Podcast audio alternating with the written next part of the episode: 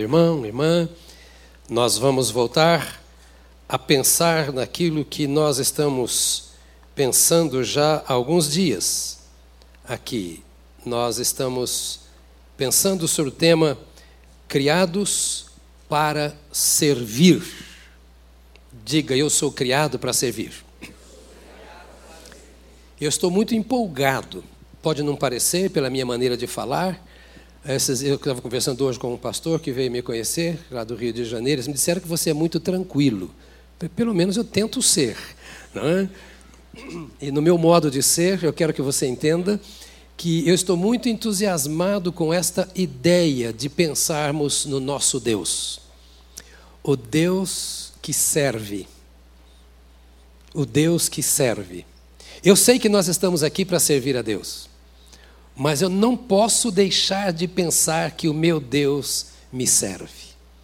Se você abrir, por exemplo, a sua Bíblia no Salmo 121, você vai encontrar ali o salmista falando desse Deus.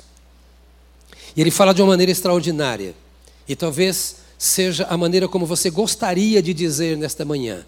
Ele diz assim: Elevo os meus olhos para os montes de onde me virá o socorro? Você já se encontrou numa situação assim alguma vez? Ninguém por você. Ninguém te entende, ninguém te ouve, ninguém te responde, ninguém te ajuda a solucionar o seu problema, e, e você sabe que você sozinho não consegue. Você não é a única pessoa, e nem Deus te abandonou se você está se sentindo assim. O salmista diz assim: Eleva os meus olhos para os montes, de onde me virá o socorro? Ou seja, já procurei em todo lugar, não achei. Então ele para e diz: O meu socorro vem. Diga para você mesmo: Meu socorro vem. O meu socorro vem do Senhor, hã? que fez os céus e a terra. Olha Deus servindo. Olha Deus te servindo. O meu socorro vem. Ele não vem do pai, não vem da mãe, não vem do colega. Essa situação em que eu me encontro, só alguém pode me socorrer e ele me socorre. Só alguém pode me ser útil e ele me é útil. Ele me serve. O meu socorro vem do Senhor que fez os céus e a terra. É Deus servindo a sua criação, é Deus servindo aos seus filhos. Eu penso no Salmo 23. Conhece o Salmo 23? O Senhor é o meu pastor. E aleluia. O Senhor é o meu pastor. Agora, embora Senhor, enquanto Senhor, sendo Senhor o meu pastor, nada deixará me faltar. É Deus me servindo. E se eu passar por toda a Bíblia, eu vou encontrar sempre de Gênesis a Apocalipse, como eu disse a vocês esses dias, pensando no meu Criador ter me criado para Ele me servir e para que eu seja a sua semelhança servindo. Servindo em primeiro lugar a Deus e servindo a toda a criação de Deus. Eu me lembro do meu pai, quando era bem pequeno, ele me ensinando a servir. E a maneira de ele me ensinar, meu pai era um lavrador, ele passou a vida na roça, né? Então meu pai dizia assim: nunca mate um passarinho se você não for comer. Parece simples, né? Era o cuidado dele com a natureza. Ou seja, você serve e você deve servir bem, porque o que está na natureza, Deus está dando para o seu benefício. Eu ouço o Velho e o Novo Testamento dizendo: Amarás o Senhor teu Deus de todo o teu coração e etc., e ao teu próximo como a ti mesmo. Ou seja, o que você devota a Deus deve ser o que você também devota ao seu próximo. Porque o Deus que serve a você é o Deus que serve ao seu próximo. Você nunca vai encontrar o Senhor dizendo para você odiar o seu próximo, desprezar o seu próximo, maltratar o seu próximo a qualquer outra coisa da natureza. Deus é o Deus que serve a toda a sua criação. E nós dissemos aqui que servir a Deus é executar os planos de Deus. Porque nós não temos um Deus de pau, de pedra, de ouro, de bronze, Nós temos um Deus vivo, que é uma pessoa que pensa, sente, tem vontade própria, tem autodeterminação, tem autodireção, exatamente como qualquer outra pessoa. Nosso Deus é um Deus pessoal. Diga para você: o meu Deus é uma pessoa. O meu Deus não é a natureza. Meu Deus não é o sol, meu Deus não é a lua, meu Deus não é. Meu Deus é uma pessoa. Ele é pai. Pai, coisas não são pai, Ele é Pai, Ele é o Pai de toda a criação, Ele é o seu Pai, o seu amigo, seu companheiro. Jesus nos ensinou a orar dizendo: Pai nosso que está nos céus. Ele não é o céu, Ele está no céu, Ele é o Criador do céu. Ele não é criatura, ele é Senhor de todas as coisas. E nós encontramos esse nosso Deus, esse nosso Pai, nos servindo, e para que nós possamos ser seus servos, nós precisamos conhecer os planos de Deus. E uma das coisas que as pessoas menos param para pensar é no plano de Deus. Todo mundo faz o seu planejamento de vida. Você faz o planejamento para a vida dos seus filhos. Você pensa quando eles vão começar a estudar, o material que você vai comprar, o dinheiro que você tem que ter, o que você vai exigir dele na escola, quando é que vão se casar, que tipo de profissão vão ter, como você pode ser o melhor pai. Sempre nós estamos pensando nesses planos. Você pensa se vai ter a empresa, qual é o planejamento para a empresa, a sua vida, a sua velhice, a sua aposentadoria. Acredita, ontem eu estava conversando com a minha mulher sobre aposentadoria, que negócio chato pensar em aposentar, pensar em morrer, é um negócio esquisito, assim, você fala, né? Mas você tem que pensar nessas coisas, que elas fazem parte da vida. E eu pergunto, você já parou para pensar nos planos de Deus?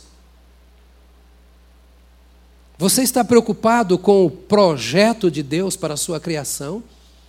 A nossa conversa nesses dias, ela vai se estender por um bom tempo, porque eu queria tirar você deste mundo e transportar você para o reino de glória. Através da palavra de Deus, eu queria mostrar para você que você é filho de Deus e, como filho de Deus, você é sócio na empresa de Deus. Você é sócio no reino de Deus. Você é sócio da criação de Deus. E você é tão sócio de Deus que Ele vai te levar para morar com Ele e promover você para viver lá no céu com Ele. E você é chamado para isso, para participar desse ajuntamento de homens e mulheres que entendem que esse Deus cuida de nós, que esse Deus nos ama, mas que esse Deus tem um plano e que ele nos convida a participar do seu plano. E dissemos aqui que ele falou a Adão desse plano, aos patriarcas desse plano, aos profetas ele falou desse plano, ele falou também a Jesus Cristo a respeito do seu plano.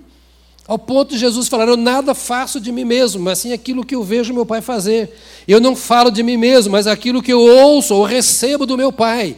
Ou seja, Deus tem um plano. Nós lemos Jó capítulo 42, verso 1 domingo passado, que diz que nem um dos planos de Deus pode ser frustrado. E Deus nos convida, como seus filhos, a sermos herdeiros desse seu plano na execução dessa sua tarefa. Né? É, eu disse domingo passado também de Josué que disse: Eu e a minha casa serviremos. Diga comigo, serviremos. Ou seja, seremos úteis. Nós participaremos do plano de Deus. Eu vou colocar o plano de Deus em primeiro lugar. E repito o que Josué disse: ele falou, vocês abandonaram o Senhor, o Senhor tirou vocês do Egito, eu estava lá, eu saí junto. O Senhor nos defendeu nas batalhas, eu comandei as batalhas de Israel por todos esses 40 anos contra os nossos inimigos. O Senhor nos fez passar a pés enxutos no Jordão. A pergunta é: quantos milagres Deus já fez na minha vida, na sua vida? Quantas intervenções do Senhor? Quanta história nós temos para contar? Quanta proteção, quanto livramento, quanta resposta de oração, quanta coisa. Isso não fez mais, talvez, porque eu pus limites, não deixei o Senhor fazer, porque Ele está aí à nossa disposição o tempo todo. E Josué para e fala assim: olha, tudo isso o Senhor fez para que nós cumpríssemos o plano dele. Mas vocês abandonaram o Senhor. E vocês estão se voltando, ou se voltaram para outros deuses. Vocês estão se identificando com esta geração, com as nações vizinhas, vocês estão sendo exatamente igual a eles, e por isso Deus não é visto através de vocês, porque vocês não servem ao Senhor. Eu não sei o que vocês vão fazer da vida, mas eu e a minha casa serviremos ao Senhor. Ou seja, nós nos voltaremos para o plano de Deus, para o cumprimento do plano do Senhor nosso Deus. Esse era o compromisso dele. Agora, por meio do Senhor Jesus Cristo, é, aliás, antes, acho que é bom lembrar aquilo que eu disse domingo passado, que Jesus Cristo veio como servo, servo de Deus. Ele, sendo Deus, se esvaziou, isso é uma história longa para contarmos em outro momento, mas ele abriu mão do seu privilégio, que só ele poderia abrir mão, de onipresença, de onipotência, de onisciência, esvaziou-se a si mesmo, tornou-se semelhante a mim e a você, como servo. A Bíblia diz: ele tomou a forma de servo, daquele que serve, e como servo, ele foi um servo sofredor, Filipenses capítulo 2 diz isso. Deu-se ao sofrimento, ele não foi um servo colarim branco, ele não foi um servo que trabalha oito horas por dia, ele não foi um servo que corria atrás de alto salário, ele foi um servo, disse Paulo aos Filipenses no capítulo 2, que sofreu até a morte e morte de cruz. Colocou-se a serviço de Deus e a serviço dos homens. E colocou-se diante de Deus para engrandecê-lo e diante dos homens como modelo. Ele disse: Eu sou o caminho, a verdade e a vida. Nós falamos muito disso para salvação. Mas não podemos esquecer que isso fala também de modelo. Ou seja, é assim que se caminha, como eu caminho. É para lá que se vai, para onde eu estou indo. É assim que se serve a Deus, do jeito que eu estou servindo. Ele diz, no capítulo 4 do Evangelho de João, no verso 34, a minha comida consiste em o quê? Fazer a vontade daquele que me enviou e realizar a sua obra. Você já notou que a gente trabalha pela comida? A gente trabalha por aquilo que satisfaz, por aquilo que alimenta, seja o corpo, seja a alma, seja o espírito. Nós estamos sempre procurando ser fortalecidos em alguma área da nossa vida, supridos em alguma área de necessidade.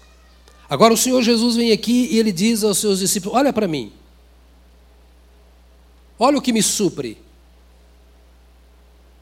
olha aquilo que me dá vigor, que me dá ânimo, que me dá razão para viver. Olha pelo que eu luto, pelo que eu trabalho,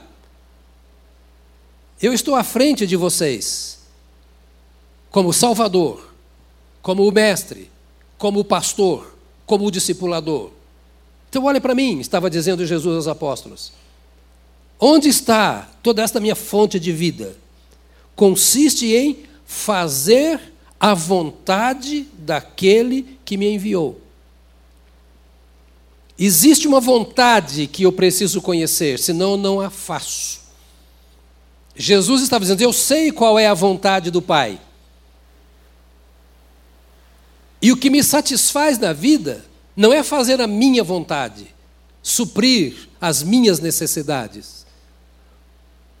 O que satisfaz o meu viver é fazer a vontade daquele que me enviou.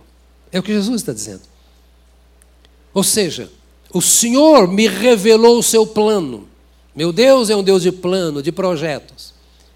E eu fico buscando qual é o plano para esta hora, do qual eu faço parte, para que eu possa cumpri-lo. A minha comida e a minha bebida é fazer a vontade daquele que me enviou. Havia uma consciência em Jesus Cristo, que ele não estava aqui à toa. Olha para mim. O que a Bíblia me ensina? E ser crente é ser Bíblia. Hum? Ser crente é ser Bíblia. Ser crente não é ser membro de uma igreja, é ser Bíblia. Porque eu creio na Bíblia, que revela quem Deus é, que revela qual é o plano de Deus, e que revela como eu devo participar do plano de Deus. Então eu esqueço tudo. Eu posso estudar tudo, aprender tudo, ser tudo que a vida me oferece, mas não posso deixar de ser Bíblia. Aliás, diga para você, eu sou Bíblia. É. Quando você diz que você é Bíblia, você não está falando que você é batista, que você é da igreja A ou B. Você está dizendo que você é Bíblia. Onde a palavra de Deus falar. E o que a Bíblia está dizendo é: fazer a vontade daquele que me enviou e fazer a sua obra. Ouça, eu e você estamos aqui como enviados de Deus. Deus criou o homem e o pôs no Éden e o enviou, deu uma tarefa para ele fazer, deu uma missão para ele fazer. E na história, até chegar a mim e a você, Deus foi enviando homens ao mundo, desde os nossos primeiros pais. Nós somos enviados ao mundo de Deus, para servir a Deus no mundo de Deus. Esta é a consciência que Jesus passa aqui. Eu não sou qualquer pessoa. Eu sou um missionário. A palavra missionário quer dizer enviado. Eu tenho a missão a executar aqui na face da terra. Há muitas pessoas perguntando qual é a minha missão no mundo. Antes de qualquer coisa, já do ponto de vista geral, a minha missão é a mesma missão de Jesus: fazer a vontade do Deus que me enviou, me mantém vivo, que me sustenta na face da terra. Há um projeto desse Deus. Ele me enviou a realizar a sua obra. O papel do crente, do indivíduo, e sei que é elementar o que eu estou dizendo, mas é preciso dizer. O papel do indivíduo, porque eu não posso pensar no papel do todo sem pensar primeiro no indivíduo, não posso pensar na igreja sem pensar em mim. O meu papel e o seu papel, Jesus está dizendo aqui, é o mesmo dele: realizar a obra de Deus. Ele está dizendo que Deus tem uma obra a ser feita na face da terra. E ele me fez nascer e me faz viver para cumprir a sua obra. É para isso que eu existo aqui. Não importa se como pastor, se como mecânico, se como médico, como professor, como dona de casa, como um doméstico, empregado, desempregado, douto ou indouto, não importa. Eu fui salvo por Jesus Cristo. Essa salvação restaurou o meu propósito de vida.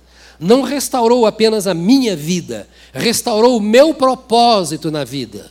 Esta restauração a salvação dada por Jesus me leva de volta à minha origem. E a minha origem está em Deus. E Deus me criou para servir, porque o Deus que me criou me serve. E Ele me criou a sua imagem e a sua semelhança. E como sua imagem e semelhança, eu devo servir como Ele serve.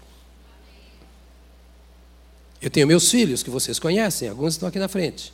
Está aqui a Aline, cantou aqui agora, vi a Anne aqui agora, não vi? aqui a Anne, né? Eles são a minha imagem, a minha semelhança. E desde que começaram a andar, a mamãe já começou a dar um trabalhozinho. E eles não gostavam, não. Não sei se seus filhos gostam, mas os meus não gostavam de fazer nada em casa. Todos pecadores. Ah, oh, mãe, fazer agora, eu estou vendo aquele desenho. Não, vai tirar o lixinho do banheiro. Vai dobrar a sua roupinha para pôr lá.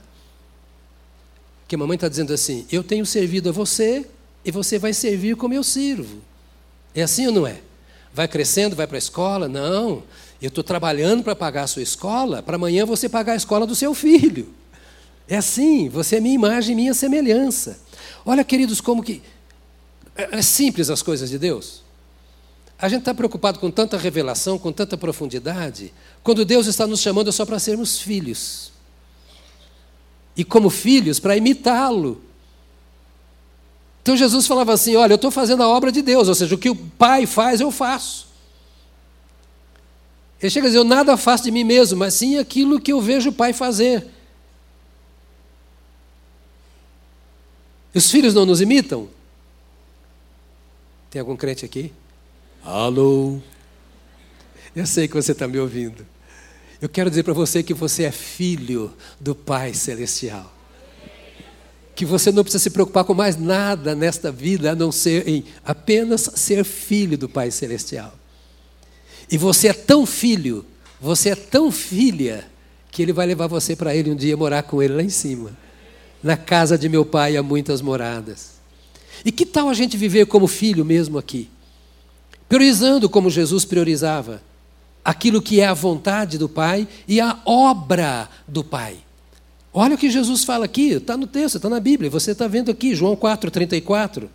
A minha comida consiste em fazer a vontade do Pai, a vontade daquele que me enviou, e realizar a sua obra. Por isso ele diz: Eu não vim para ser servido, mas para servir. Um dos maiores problemas nossos é que nós queremos ser servidos. É só você olhar no seu local de trabalho como anda o bando que trabalha lá. Quantas horas tem que trabalhar? Oito horas. Eu trabalho oito horas, se possível, sete horas e cinquenta e oito minutos. Quais são os meus direitos? Não estou dizendo que não devo buscar direitos. Eu não sou também. Né? Mas a coisa do Senhor, de Jesus, aqui era eu não vim para ser servido, mas para servir. Já pensou você, que é patrão, ver um empregado que está ali para servir? Você, patrão, em quem o empregado vê que você está ali também para servir? Um filho que está dentro de casa, 30 anos, vê se casa, dá um jeito na vida, mas 30 anos às custas do pai e da mãe, já pensou um filho desse daqui? Não, vou servir. Uma filha, única filha crente em casa. A casa cheia de cunhado, cunhado só dá trabalho, genro só dá trabalho. É cunhado, é cunhada, é não sei o quê, é filho, é neto. E você, não, mamãe, eu vou para a igreja agora, eu vou cultuar. E a mamãe sozinha fazendo a comida para toda aquela coja. Já pensou se essa filha fala, hoje eu vou cultuar a Deus servindo a minha mãe, servindo os meus colegas? Aquele filho que vê o carro do pai, que já está aposentado, sem dinheiro, estou defendendo a minha causa daqui a uns anos. Né? Vê o carro aposentado, o carro veinho velho, está ali, né, batendo lata. Ao invés do filho ficar gastando dinheiro com viagem para lá, para papai, eu vou te dar um carro novo, eu vou te ajudar a comprar um carro novo, eu vou te servir, você me serviu a vida toda. Escutaram, meus filhos? Como é que a gente conversa? Né? Olha, o único que falou ai, ai, ai foi meu genro. Eu ouvi daqui. Imagine uma comunidade que serve. Cada crente vir ao templo com esse desejo: eu não vim para ser servido, mas para servir. Você ir para a sua célula, para o seu ministério, para o seu grupo de o quê? É, você, eu não vim para ser servido, mas para servir. Ninguém vai ter queixa, e se tenha de si próprio, dizendo: não estou conseguindo servir como gostaria não estou fazendo tudo o que eu gostaria de fazer, eu quero te abençoar mais. E você vai orar e o outro ora por você, Senhor, fortaleça, enriqueça, dê mais sabedoria para que ele possa servir mais. Jesus falou: Eu não vim para ser servido, mas para servir. E mais, ao ponto de dar a minha vida em resgate de muitos. Olha que coisa linda que eu posso pensar, que, que privilégio eu tenho, que riqueza, que oportunidade o Senhor está me dando. E sem que ninguém me cobre. A melhor maneira de servir é no voluntariado. Eu fico pensando nos irmãos e irmãs que, ao invés de estar aqui, estão lá embaixo cuidando das nossas crianças agora, ajudando o ministério da igreja, e eu e você aqui, os seus filhinhos lá, e você se alimentando da palavra de Deus. Que riqueza nós vemos nesses irmãos, os nossos diáconos, que chegam aqui sete horas da manhã, o pessoal da música, sete, antes das sete, fica aqui servindo. Que coisa linda! A gente canta, ora, e às vezes nem canta como eles gostariam que cantássemos, treinaram, passaram, passaram a semana, quinta-feira reuniram, oraram, e vem para cá para ministrar, e eu olho para eles assim, ah, mas hoje não estava boa a banda. Culpa do Calore, ele que é o responsável. Oh, mas se todos nós vamos servir ao Senhor como eles estão servindo. Veja, desde a nossa casa, o nosso local de trabalho, nossas reuniões de culto, como o mundo seria diferente se nós tomássemos a posição que o Senhor Jesus tomou. O meu Pai me serve até agora e eu vou servir o meu Pai. E a forma como o meu Pai me serve, eu vou servir aos outros. O meu Pai serve a tudo e especialmente ao homem que ele criou a sua imagem e semelhança. Eu vou servir também, como o Senhor Jesus falou. E o capítulo 8, verso 29 de João, ele diz: Aquele que me enviou está comigo. Você já sentiu solidão? Se você não sentiu, porque já está morto. Solidão. E solidão espiritual. Parece que Deus morreu. Tanto tempo que Ele não fala comigo. Tanto tempo que eu não o sinto, que eu não o percebo Há tanto tempo que ele não faz nada na minha vida, não toca. Nada mudou na minha relação com Deus, nas minhas experiências com Deus há tanto tempo. Que solidão. Olha o que Jesus diz. Aquele que me enviou está comigo. Quanta certeza Jesus mostra aqui. E a primeira delas é: eu sou um enviado de Deus. Repito, eu sou um missionário. Significa, Deus me colocou nesse mundo com um propósito. Aquele que me enviou, aquele que me fez nascer, porque você poderia ter morrido antes de nascer, logo depois de nascer, mas você está aqui. Alguém não está aqui? Você está aqui. Aleluia.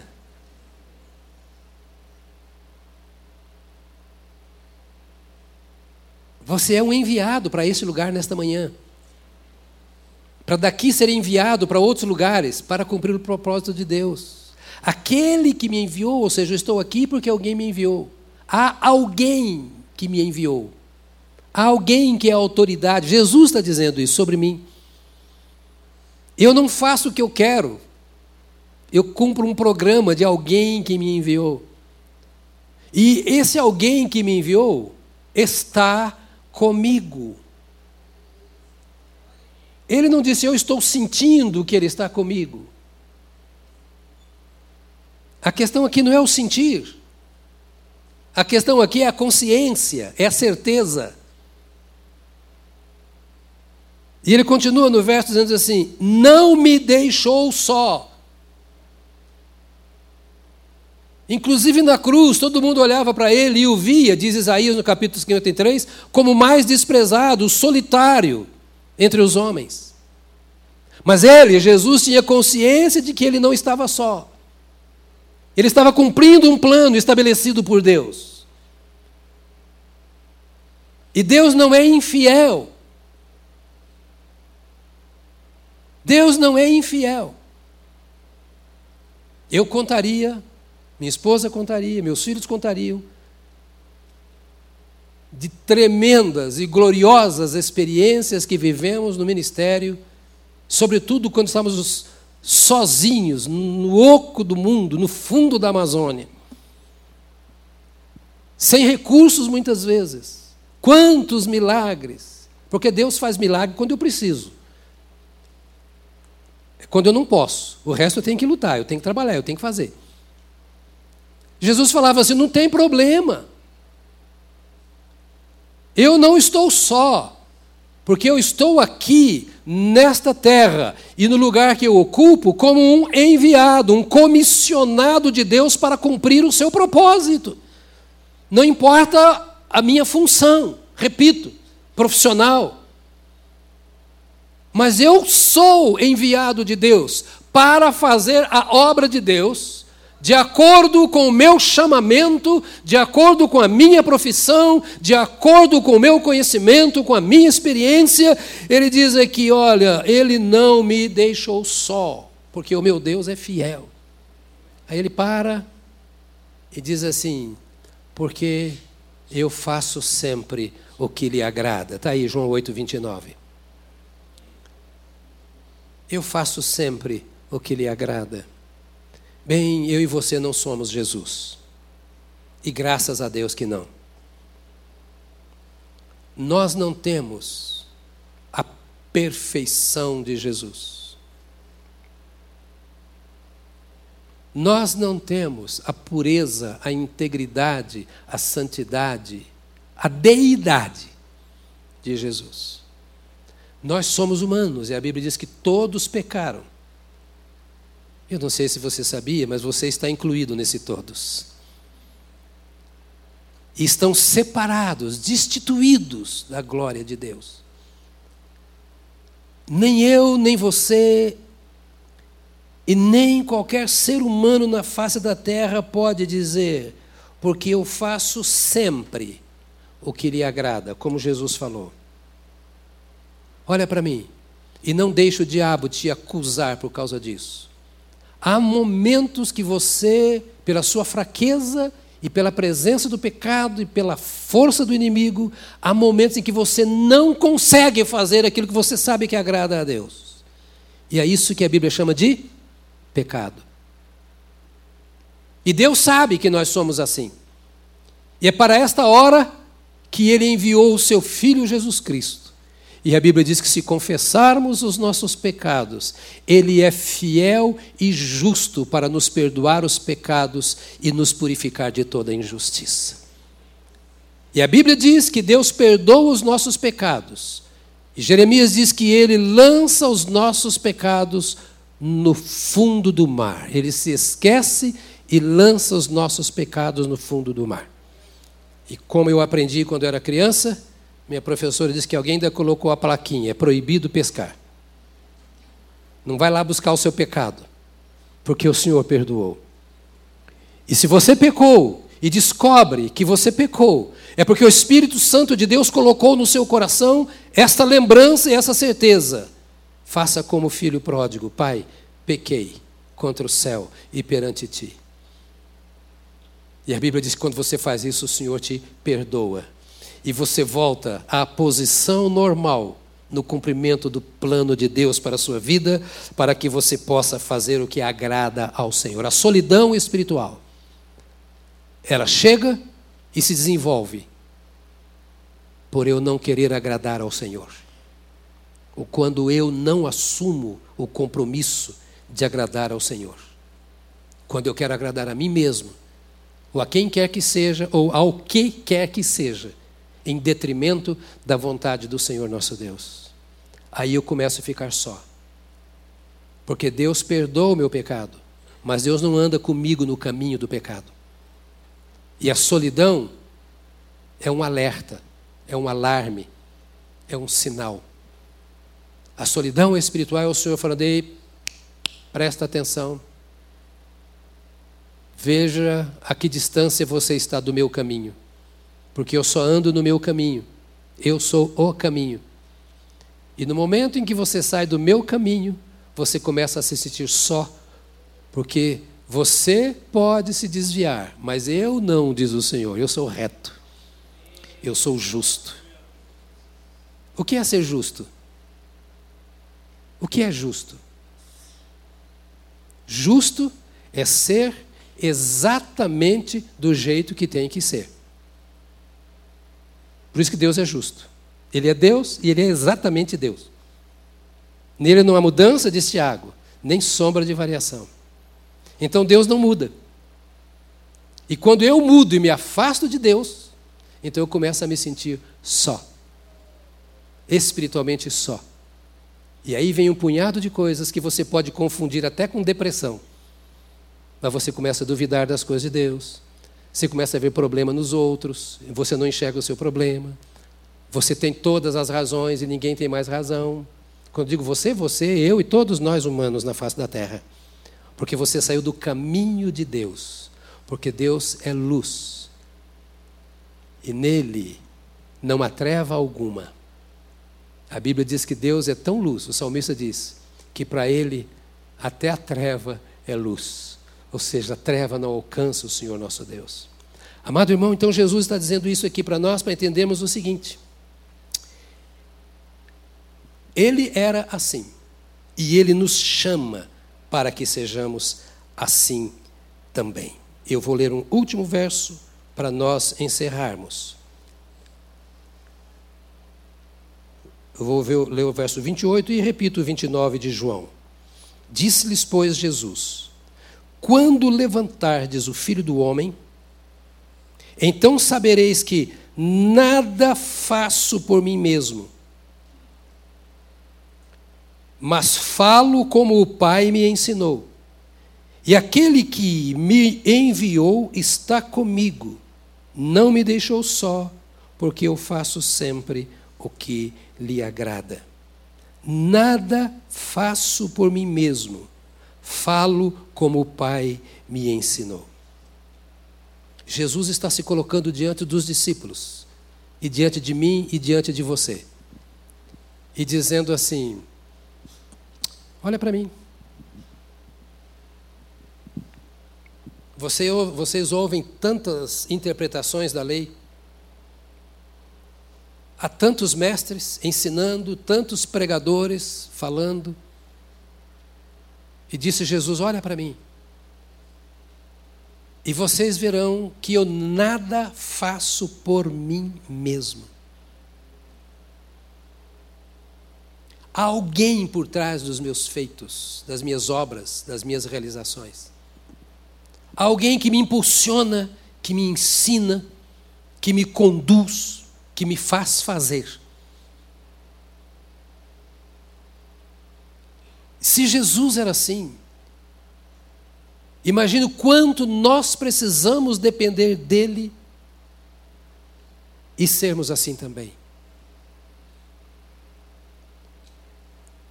Para cada um de nós é muito complicado fazer aquilo que não é nosso, que não nos pertence.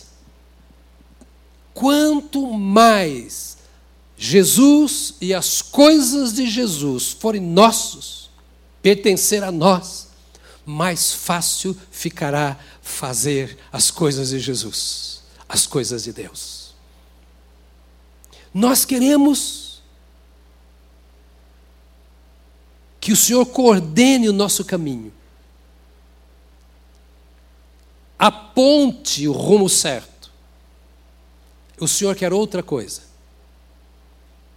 O que o Senhor pede a mim e a você, diga, Ele é o Senhor. Então, como o Senhor tem o direito de pedir. O que ele pede a mim e a você, por isso ele se coloca diante de nós e diz: Olha, eu salvei vocês. Eu lhes dei o meu espírito.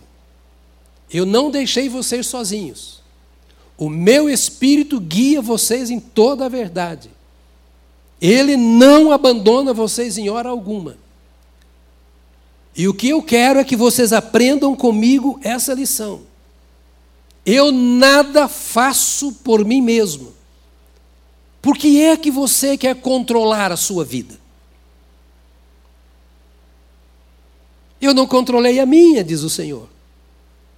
Ele foi guiado pelo Espírito de Deus que nele habitava. Ele fez ministérios assim.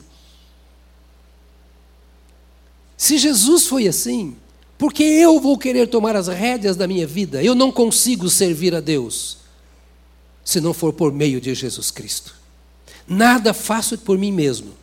Falo como o Pai me ensinou. Falo como o Pai me ensinou. Eu posso pedir a você que você diga isso para você mesmo? Falo como o Pai me ensinou. Está preguiçoso esse negócio, não está? Fala com coragem, fala, falo como o Pai me ensinou. Nesta semana você vai falar muitas palavras. Com cliente, com fornecedor, com aluno, com professor, com paciente, com vizinho, com empregado, com patrão. Que tal para servirmos ao Senhor porque somos servos dele?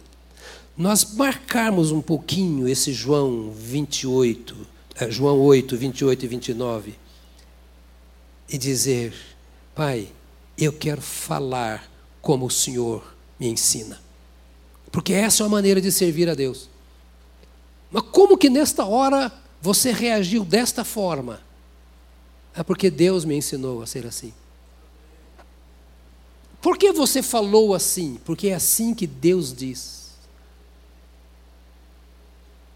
Mas você pensava em falar assim? Não. Eu pensava em falar outra coisa, mas eu preferi falar aquilo que Deus fala. Eu pensava em fazer outra coisa, mas eu decidi fazer aquilo que Deus faz. Esse é um exercício diário que eu preciso para a minha vida e que você precisa para a sua vida. Porque desta forma, nós estamos cumprindo o plano de Deus. Ou seja, a minha vida está fazendo a vontade de Deus. Naquilo que eu falo, naquilo que eu faço, eu estou fazendo de uma forma que agrada a Deus. Assim que é servir ao Senhor. Isto é que é servir ao Senhor. E eu termino com o salmista que diz: Servi ao Senhor com interesse. Servi ao Senhor como obrigação. O que, que ele diz? Servir ao Senhor com alegria. Com alegria. Ou seja, não é o que eu queria fazer, mas eu vou fazer a vontade do Senhor e com alegria, porque eu sou servo do Senhor. Eu não sou senhor dele e nem sou dono da minha vida. Então eu faço com alegria. Esta é a diferença entre aquele que anda com o Senhor e aquele que não anda com o Senhor. Eu queria convidar você a se colocar de pé.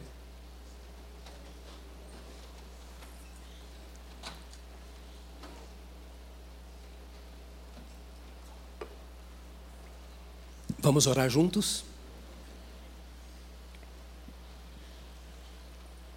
Quantos aqui são servos do Senhor? Aleluia.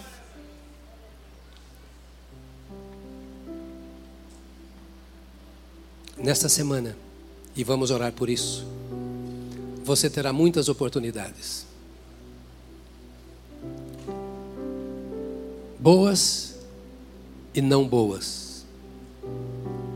Não boas e ruins, ruins e péssimas. Todo tipo de oportunidade se apresentará a você nessa semana.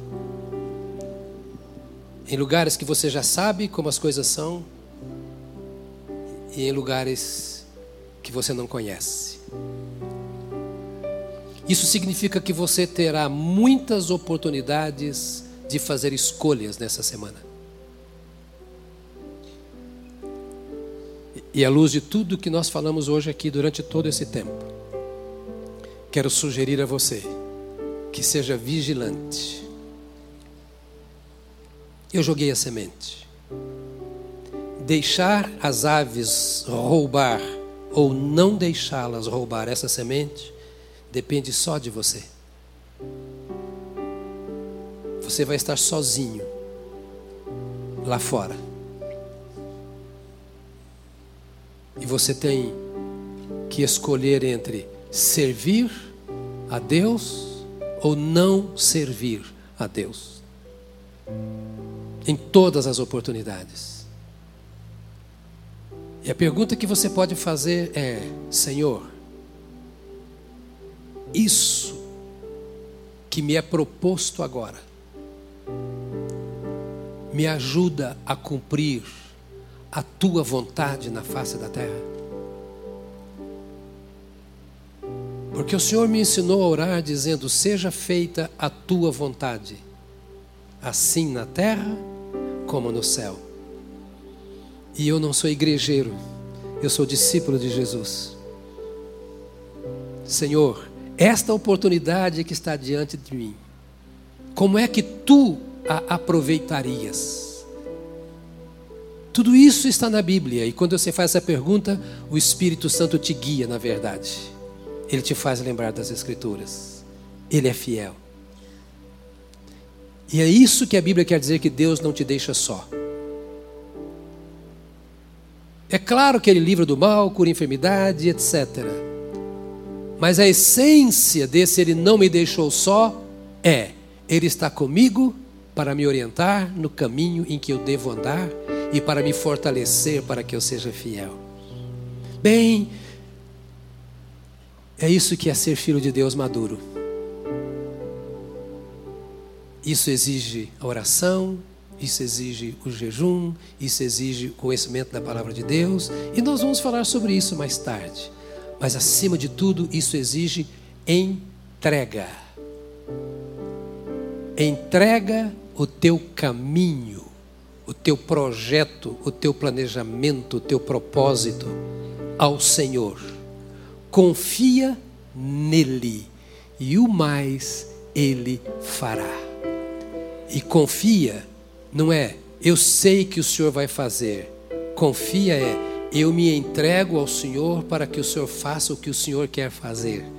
Mas eu me entrego ao Senhor. Se o Senhor fizer ou não fizer, o que interessa não é o que o Senhor vai fazer, é o Senhor me receber e eu estar no Senhor. Isso é entregar a vida a Deus. Feche os seus olhos. Ore ao Senhor. E peça ao Senhor nesta hora, ó Deus, consolida esta palavra e vivifica no meu coração. Eu quero me distanciar cada vez mais do mundo, de mim mesmo, dos outros, e quero me aproximar cada vez mais de Ti. Eu quero ser para mim ou para os outros aquilo que Tu és.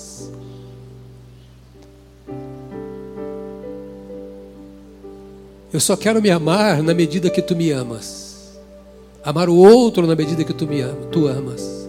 Fazer as coisas na medida que tu queres que eu faça. E Senhor, eu vivo num mundo tão contaminado, você pode dizer. Há tantas ameaças, tantos perigos, tantas pressões, tantas atrações, tantas exigências.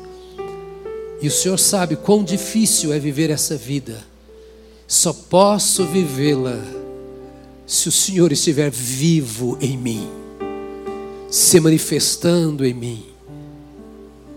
Por isso eu me entrego ao Senhor nesta manhã. Diga isso a Ele. Eu renovo a minha vida, a minha comunhão com o Senhor, a minha entrega ao Senhor. Eu me disponho, Senhor, diante de Ti, para que a Tua voz venha para que tu hajas onde tu precisas agir. Ó Deus, toma cada filho, cada filha que está aqui de pé na tua presença, te honrando como Deus da sua vida, como Senhor e Salvador da sua vida. Eu rogo com eles um milagre, o um milagre que precisa acontecer, para que nada roube dos teus filhos o privilégio da comunhão com o Senhor para que nada impeça os teus filhos de cumprir a vontade do Senhor. Então, lava-nos do precioso sangue do Calvário nesta manhã, cada mente, cada coração. Perdoa, ó Deus, aquele que, à luz da tua palavra, que é espelho para nós, percebe que há manchas que precisam ser tiradas, que há erros que precisam ser corrigidos, que há fraquezas que precisam, ó Deus, ser trabalhadas. Ó Deus, tu és o cabeça da igreja, tu és o pai dos teus filhos, tu és o salvador dos teus servos. Por isso eu quero pedir que o Senhor interfira na nossa vida, na vida da nossa igreja. Santifica-nos, interferindo na nossa vida. Quebra-nos naquilo que precisamos ser quebrados. Ó oh, Senhor, como temos cantado, como vasos, nós queremos ser quebrados pela mão do oleiro.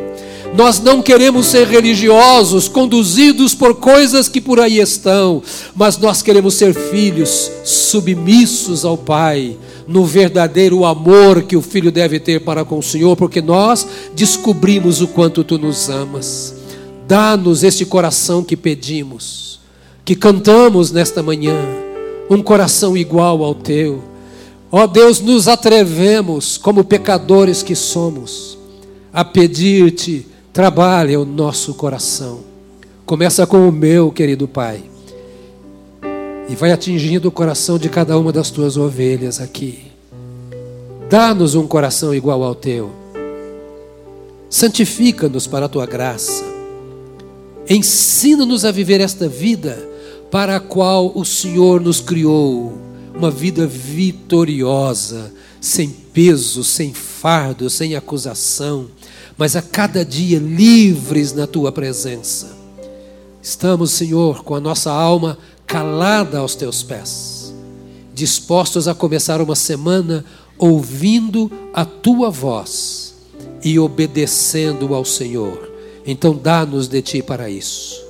Toma teus filhos, toma tuas filhas, para uma semana em que, como diz a tua palavra, tu sejas tudo em todos, para a tua glória, em nome de Jesus. Amém. Amém. Amém. Aleluia. Aleluia. Eu acho que essa semana vai ser diferente para você. Volta domingo que vem. A gente vai estar junto.